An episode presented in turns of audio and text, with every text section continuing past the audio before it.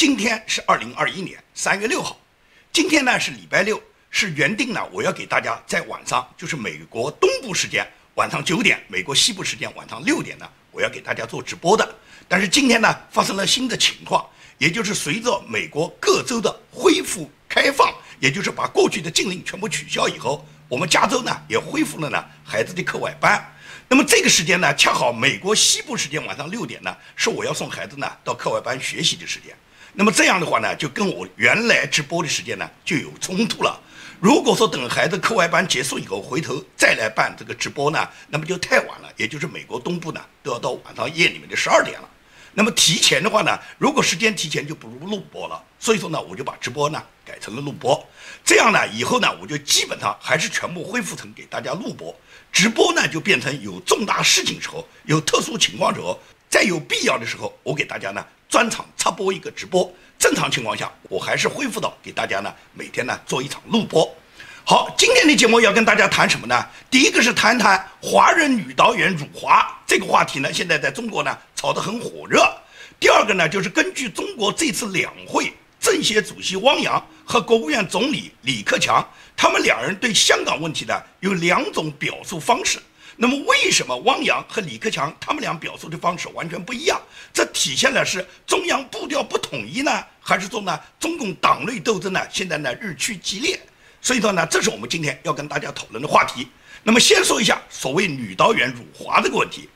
就在二月二十八号，也就是上个月底啊，有奥斯卡前哨之战的电影金球奖呢，它揭晓了。这个揭晓了以后呢，其中有一个三十八岁的华人女导演叫赵婷。他凭着他拍的一部电影叫《无依之地》，拿下了两个大奖，也就是最佳剧情片奖和最佳导演奖。他成为这个奖项首位获得最佳导演奖的亚裔女星。这一时间，在美国，在全球这个电影界就激起了一个狂潮啊！因为呢，这个赵婷呢，她的母亲呢，恰好是中国一个知名的电影明星，叫宋丹丹，也是中国的一个名人了。她的这个养母是宋丹丹，宋丹丹也在第一时间向她发文祝贺。那么赵婷作为亚裔女导演，她获得了这个奖项，毫无疑问来讲，对华人是很鼓舞的。一时间，中国的这个官方媒体，包括央视啊、新华社啊、人民日报啊，包括环球时报，是一片赞誉啊，都说是中国的骄傲。中国社交媒体上面，当时是一片庆贺。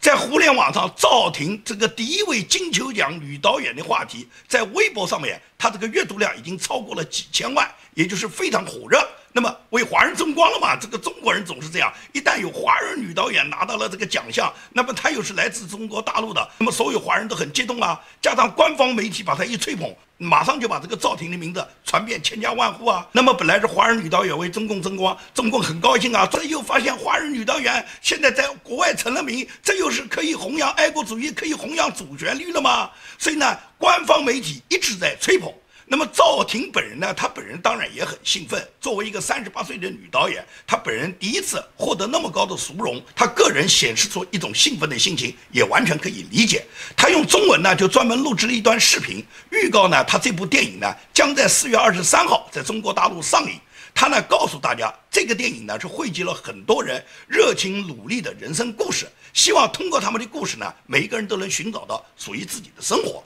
这也就是赵婷她录的这个中文视频里面主要表达这个意思，也就是告诉大家，她这部片子在四月二十三号在中国大陆就全面开播了。这样的话呢，赵婷本人也很高兴，中国官方呢也不断的去喧嚣这件事啊，中国的小粉红就像打了鸡血一样，把这个爱国华人女导演呢把她吹捧得高高的。但是剧情反转的很快啊！这场吹捧中国导演赵婷的狂欢，不到几天啊，画风就变了。原因是什么？原因是很多爱国网友马上就查出来，赵婷在二零一三年在美国电影杂志这个电影制作人上面曾经说过这么一段辱华的话。那么这段辱华的话是怎么说的呢？他当时的原话是这么说的：“他说我是在中国长大的，那是一个遍地谎言的国家，我感觉好像永远走不出去一样。”有很多我在小时候吸收的资讯，最后发现都是假的，从此养成了我叛逆的性格。这也就是赵婷这段话被网友扒出来了。网友一看，你怎么能说我们国家是充满谎言呢？你怎么说你小时候得到的资讯都是假的呢？所以说呢，很多小粉红就跳起来了。其实小粉红每天都生活在一个虚假的国度，每天都到处充斥着谎言。但是当有人揭穿那个谎言之后，小粉红反而坐不住了，因为呢，所有的丑恶都是要掩盖的。你把这个丑恶公布出来以后，那还能饶了你吗？所以呢，马上就把他认为是辱华的女导演。那么其次是在赵婷的国籍上做文章，因为赵婷呢在曾经接受澳大利亚媒体采访的时候，她直接告诉澳洲媒体就说：“我现在的国家是美国。”你觉得赵婷这个话讲错了吗？她现在生活在美国，她的国籍是美国，是因为她已经入籍了美国。她说她现在是美国人，她讲错了吗？辱华辱了哪门子华？她说中国到处充满谎言，这个话讲的是实话还是说辱华呢？但是小粉红就认为他讲的就是谎言，就是给祖国母亲脸上抹黑了，就是他不爱国的证据。然后呢，在中国的电影网站叫豆瓣上，这个无依之地的中文海报呢，突然就被拆下来了。中国地区上映的时间呢，也全部消失了。也就是他这部影片还没有上映，很快就会得到封杀了。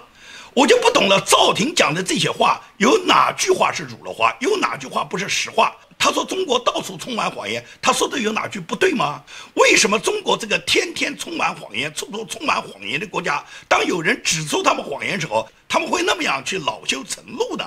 这本来就是一个事实，也就是中国就是一个充满谎言的国度。每一个年轻人从他们自己上学的那天起，共产党给他们培养的就是颠倒历史的教育，让所有的孩子根本就不知道。真实的历史是什么？绝大部分在共产党统治下成长的人，他们基本上是不了解真实的历史的。共产党就是用谎言在欺骗着一代又一代的人。也就是中国大陆现在生活的人，无论是中共刚刚建政的时候那一代被毛泽东培养的那些红卫兵的那一批，就类似于像中共现在最高掌权的领导人，像习近平这一批的红卫兵，他们除了会打砸抢以外，他们根本就不了解国家真实的历史，他们学习的是谎言，他们传递的也是谎言，他们给下一代培养的还是谎言。那么像赵婷这样的八零后，基本上从他出生的时候，他仍然是像他的父辈一样，仍然接受的都是一个谎言遍地的国度。所以他到了美国以后，他有这样设身处地的感觉，就是觉得中国他曾经生活的一个国家到处充满了谎言。当他告诉《电影人》杂志他自己少年的这种感受，你觉得他讲的有什么不对吗？就是因为这一点，然后呢，小粉红就受不了了，现在就开始封杀他了。对他充满了各种侮辱的言辞，尤其是中国的网络上面掀起了一个所谓民族主义的高潮。有的爱国小粉红骂他说他是首钢高管的女儿，是明星宋丹丹再婚的养女。这种夫妻的成功本身是得益于祖国，得益于体制，应该养出一个热爱祖国的孩子。现在却培养出一个自由主义的愤青，年纪轻轻在国外，一转头就开始喷自己的祖国了。对赵婷这个人呢，我完全不了解。过去呢，根本连这个名字也没听说过。就是因为他这次获奖，就是因为这次国内热炒他，我才呢去看了一些网上的资料。也就是根据美国的媒体介绍，赵婷是一九八二年出生在北京的。他父亲呢是体制内人，是北京首都钢铁公司的总经理，叫赵宇吉。那么后来他父亲再婚，娶了中国著名的电影演员，叫宋丹丹。赵婷本人十四岁就离开他的父母，到英国去留学了，在英国一个私立的寄宿学校读书。完了以后呢，他只身一人来到了美国洛杉矶，在洛杉矶读完了他的公立高中以后，最终呢是进入到了纽约大学艺术学院学习他的电影专科。也就是作为一个年轻的电影新秀电影人，他能导出一个获得全美金球奖的电影的这个影片。那毫无疑问来讲，是表现了他极大的艺术才华的。那么，作为一个年轻的新秀，刚刚获奖的导演，那么全世界都在爱惜他，都在祝贺他。华人更是应该通过他来找出自己的差距，能够怎么样通过他的电影里面寻找属于自己的生活。但是呢，一旦上升到政治高度，那完全就是另外一回事了。就是在中国呢，什么问题呢？他都要跟你上升到政治高度，也就是一个年轻女导演，仅仅因为她过去说了几句实话，现在就辱骂她什么卖国女导演了、辱华分子了，什么是舔外国阴阳人的、出卖祖国的人了，就这一类的网民，在整个网络上你可以看比比皆是。现在一直叫嚣的要抵制人家这部电影。那当初你们的热情哪来的呢？当初一听说华人女导演获奖时候，你们兴奋的就像打了鸡血一样，不断地高呼“给我中华争光啊！”那那时候你为什么这样去讲呢？现在你仅仅看到人家说了几句实话，马上就去辱骂别人。所以说，中国就是一个到处培养神经病的国家。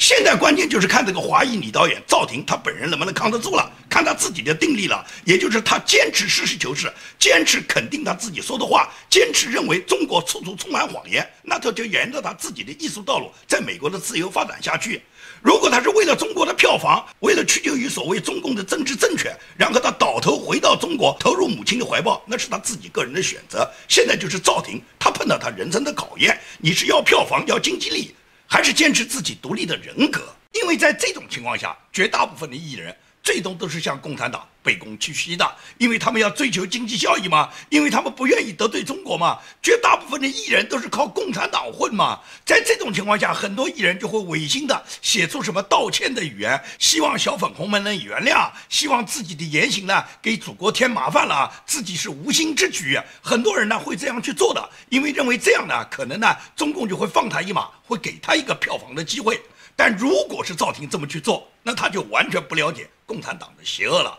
共产党从来不看你什么道歉了，你什么忏悔了，有什么用啊？你哪怕到了电视台，到央视上去忏悔，共产党也不会怜悯你一毫一分，因为。一旦中共把你视为敌人，可以讲一日为敌，终身为敌，你再也没有机会。你再道歉，再反悔，你也不可能给你什么票房。即使是在中国大陆开播这个电影，但是也不会有什么人来看，因为舆论就已经把你压死了。你已经被贴上是卖国的标签了嘛？你已经是不爱国了。你现在来反悔没什么用啊。这在中国可以讲比比皆是。从中共建政到现在这么几十年来，所有从海外归来的那些知识分子，随你对中国共产党怎么投靠，只要共产党有一天把你当成敌人打击了，那你就再也没有机会了。所以对于赵婷来讲，她一个年轻的女导演，她这个本来生在中共的这个官宦之家，是体制内高官的后代。那么她在海外求学，也自己获得了一个成长经历以后，就看他自己能不能独立塑造他自己自由的人格了。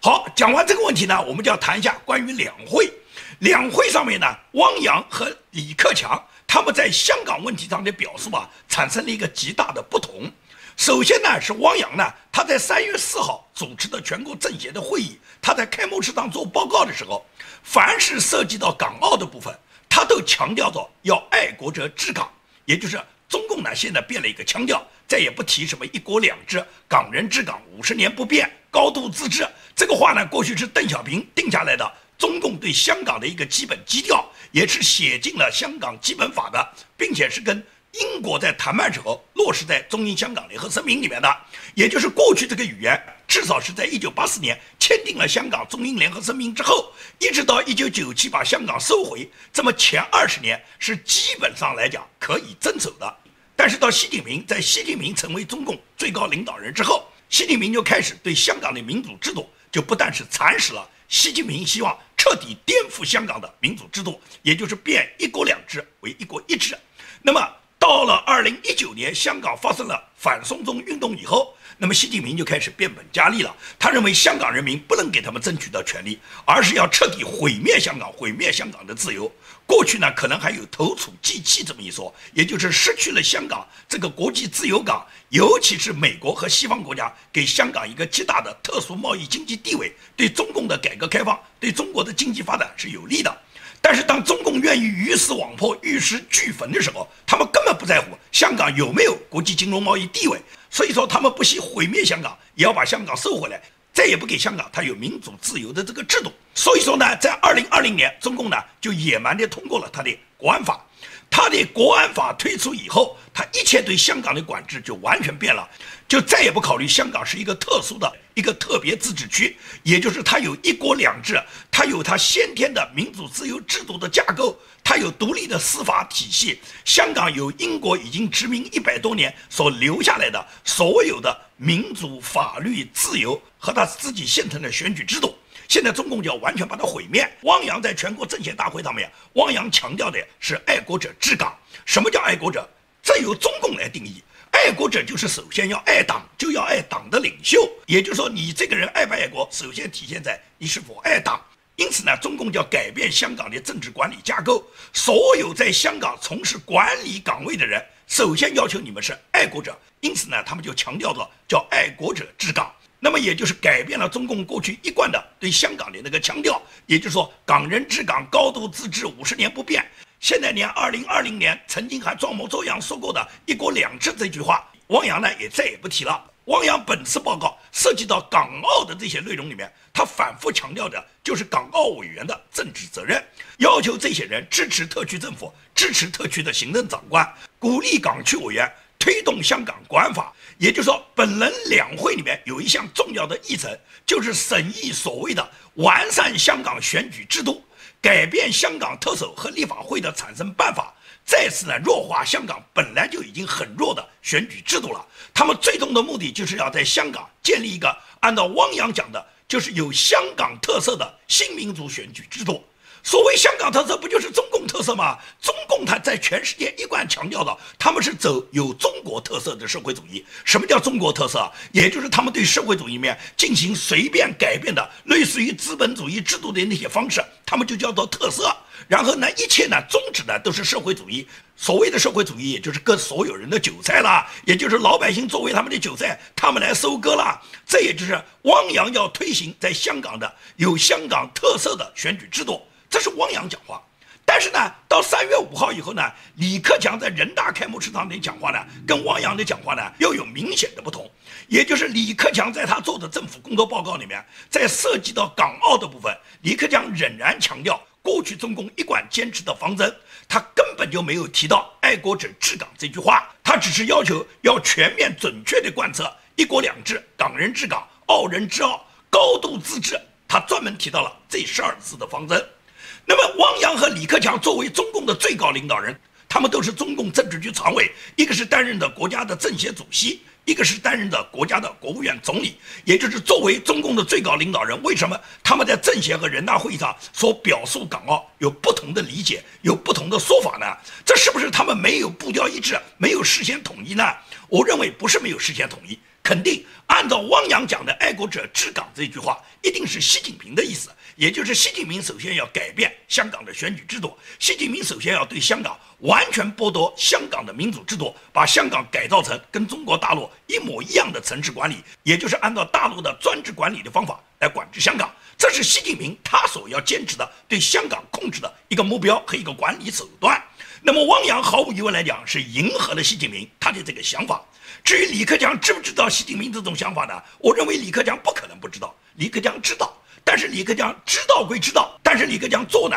仍然按照他自己所理解的对香港的管制方法来做，也就是李克强所坚守的，还是邓小平过去所倡导的那个香港的管理路线，也就是对香港要实行一国两制、港人治港、高度自治的方针。那么李克强走的是沿着邓小平那套改革开放的路线，对香港也是把香港改造成中共的一个管辖区。但是这个管辖区是一个特别区，这个特别区给港人还是要有一个高度自治的权利，他们还应当实现的是跟中国大陆制度有所区别的一国两制。这是李克强理解邓小平的想法，然后仍然坚持这个一国两制、港人治港、高度自治的这个方案。但是习近平完全不是这样理解，因此呢，李克强和习近平实际上通过他们不同的表述，可以看出中共高层是绝对有内斗的，也就是高层有这么两部分人，一部分人是以习近平为首的，坚持左派路线，坚持毛泽东的路线，坚持要对香港完全改造成社会主义的阵地，把香港红色化，把香港所有资本主义制度和香港过去拥有的这种民主自治的权利，把它全部消除。然后把香港改造成跟中国大陆内陆城市一样的专制管理制度，这是习近平所坚持的道路。但是李克强呢，对香港呢仍然希望香港能够维护过去一贯的一国两制，给香港人民他们有区别于大陆人民不同的政治待遇、不同的选举制度。香港人民仍然通过他们自己管理的方式，能够保证香港的基本繁荣。因为失去香港对于中共来讲，实际上是代价很大。香港作为一个自由港。作为一个亚洲最大的金融中心，它为中共每年带来的大量的投资的资金和给中共经济上输血是带来重要保障的。如果失去香港这一块，对中共整个经济发展、对推动中国吸引外资是有极大损失的。更何况还有大量的贪官，他们是希望把自己的财产、把自己的资金都通过香港洗出去呢？这也保证了一部分贪官的利益嘛。所以说，以邓小平为首的那一批贪官，让自己儿女富起来的那一批中共的红二代、太子党，他们是希望保持香港的繁荣的，这样他们自己可以利用香港这个跳板，他们可以把自己的资金洗出去，也可以把国外的资金把它重新投回来，因为他们只有在党国依附党国的体制，依附党国的利益才能发财嘛。但是要考虑资金的安全嘛，一旦赚到钱以后，这个钱要想办法通过香港洗出去嘛。这也就是说，维护香港也维护一部分太子党和红二代的利益。但是对于习近平来讲，他不在乎你红二代，在乎你太子党的利益。习近平只要维护好他自己家族的利益，维护好习近平自己个人终身制，维护好他自己个人一言九鼎，他定于一尊就行了。所以说，习近平不会允许像李克强这种想法的人在党内占上风。那么，汪洋毫无疑问来讲是领会了习近平的意思，然后就投其所好。因此，汪洋在政协大会开幕式上的报告就明确定下来“爱国者治港”嘛，然后对香港进行管控，也就是首先改变香港的选举制度，把香港的行政长官啊、立法会啊，按照中共的想法去选举，最终选出来的人全部是中共能够控制的人，然后改变香港的司法制度，把香港的法律体系把它变更成中共能够管辖的、跟中共一样的他们能控制的政治领导司法的体系。然后最重要的是对香港青年洗脑嘛，这已经明确了。汪洋在他的报告里面就说过了，要扩大港澳青年所谓的爱国主义教育，要把香港青年也培养成为跟中国大陆一样的小粉红、一样的韭菜，让他们做共产主义的接班人。这就是中共对香港，无论从现在还是从未来，着眼于香港的青少年，然后对他们的一种培养模式，也就是把香港改造成跟中国大陆现在一样。因为中国大陆中共统治了这么七十多年，每一代人对下一代人的改造，他们都是宣传的所谓共产主义接班人的教育。这种共产主义接班人的教育，就是不断的对年轻人进行洗脑，对他们灌输谎言，然后对他们培养仇恨教育。这样呢，培养出来一代一代的小粉红，最终这些小粉红就像反对赵婷这样，在网络上把赵婷视为辱华，视为不爱国，然后对他进行封杀，就要培养这样的人吗。这是中共这样的手段，那么你觉得中共这个手段你很陌生吗？实际上这就是左派的一种思维，也就是从左派来到这个世界，无论他是打的什么旗号，共产主义旗号也好，社会主义旗号也好，西方白左也好，他们都是用这个方法，也就是对年轻人进行洗脑，对年轻人进行毒化教育，把真实的历史改变，然后最终演变自己的下一代，最终通过演变下一代以后，然后拒绝历史嘛。那么中国是这样做，美国不也是这样去做吗？美国因为在大量的公立学校里面已经推广了一个叫“幺六幺九”项目。什么叫“幺六幺九”项目呢？“幺六幺九”项目就是美国的左派以一六一九年，当时有二十多个黑奴首次抵达美洲大陆为开始，他们认为这是美国所有血腥奴隶制的起源，继而他们就通过“幺六幺九”引申出对美国历史的全面歪曲。这个项目把第一批黑奴抵达美国的年份描绘为美利坚民族诞生的年份，也就是幺六幺九项目，完全是曲解了美国历史，给美国的下一代培养出仇恨，并且认为美国的黑奴到达美国以后就是被美国种族歧视的开始。因此，这种教育在美国盛行了很多年以后，它已经极大地干扰了美国本身的民主架构，也就是对美国的历史进行了歪曲和颠覆。所以说，川普总统是不允许这种教育制度在美国长期存在的。川普总统在他任期内，在二零二零年十一月份，他就专门签署了一个总统令。这个总统令是专门在美国成立了一七七六委员会。这个一七七六委员会的行政令就明确宣布了，是为了在美国人中间培养更好的教育，让美国人，尤其是美国的下一代，了解美国真实的历史，同时也是为了驳斥。两年前左派通过的，在美国开始的这个幺六幺九项目，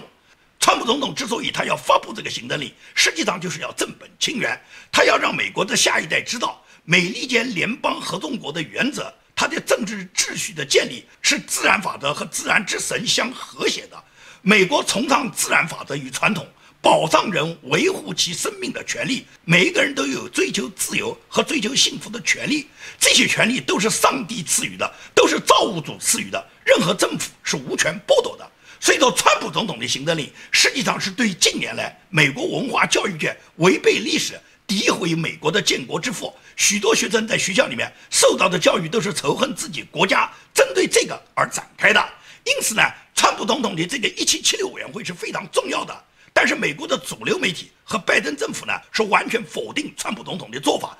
完全否定川普总统为了回归美国的自由价值观所做出的极大努力。主流媒体不断的批判说一七七六委员会是种族主义的结果，因此在拜登在今年一月二十号他上任白宫的第一天，他就下了一道行政令，解散了一七七六委员会，并撤回了川普总统颁布的一七七六年的这个行政令。也就是说，拜登他要继续在美国推广一六一九项目，也就是继续要毁灭美国的下一代。美国如果要毁，就毁在自己的下一代手上。毁在自己的下一代对美国历史的无知上，所以说现在左派在美国，他争夺的是美国的下一代。这个美国是这么做，中共更是这么做，而且美国也不过是抄中共的作业，因为中共从毛泽东建政到现在七十多年来，他们对每一代每一个下一代都是这么培养和教育的，是歪曲历史，然后培养你们的仇恨教育。这种仇恨教育长大的下一代，他们只可能按照共产党洗脑。成为这些精神病，这些精神病就会表现出今天对赵婷的全盘否定，也就是把赵婷本来表达的完全是一个真实的想法，他们把它污蔑为辱华，也就是说颠倒黑白的结果，就使我们丧失了下一代。当下一代完全不知道历史，完全不知道黑白，完全不知道历史的真实价值时候，这个国家你认为还有希望吗？好，今天的节目呢，我就跟大家做到这里，谢谢大家。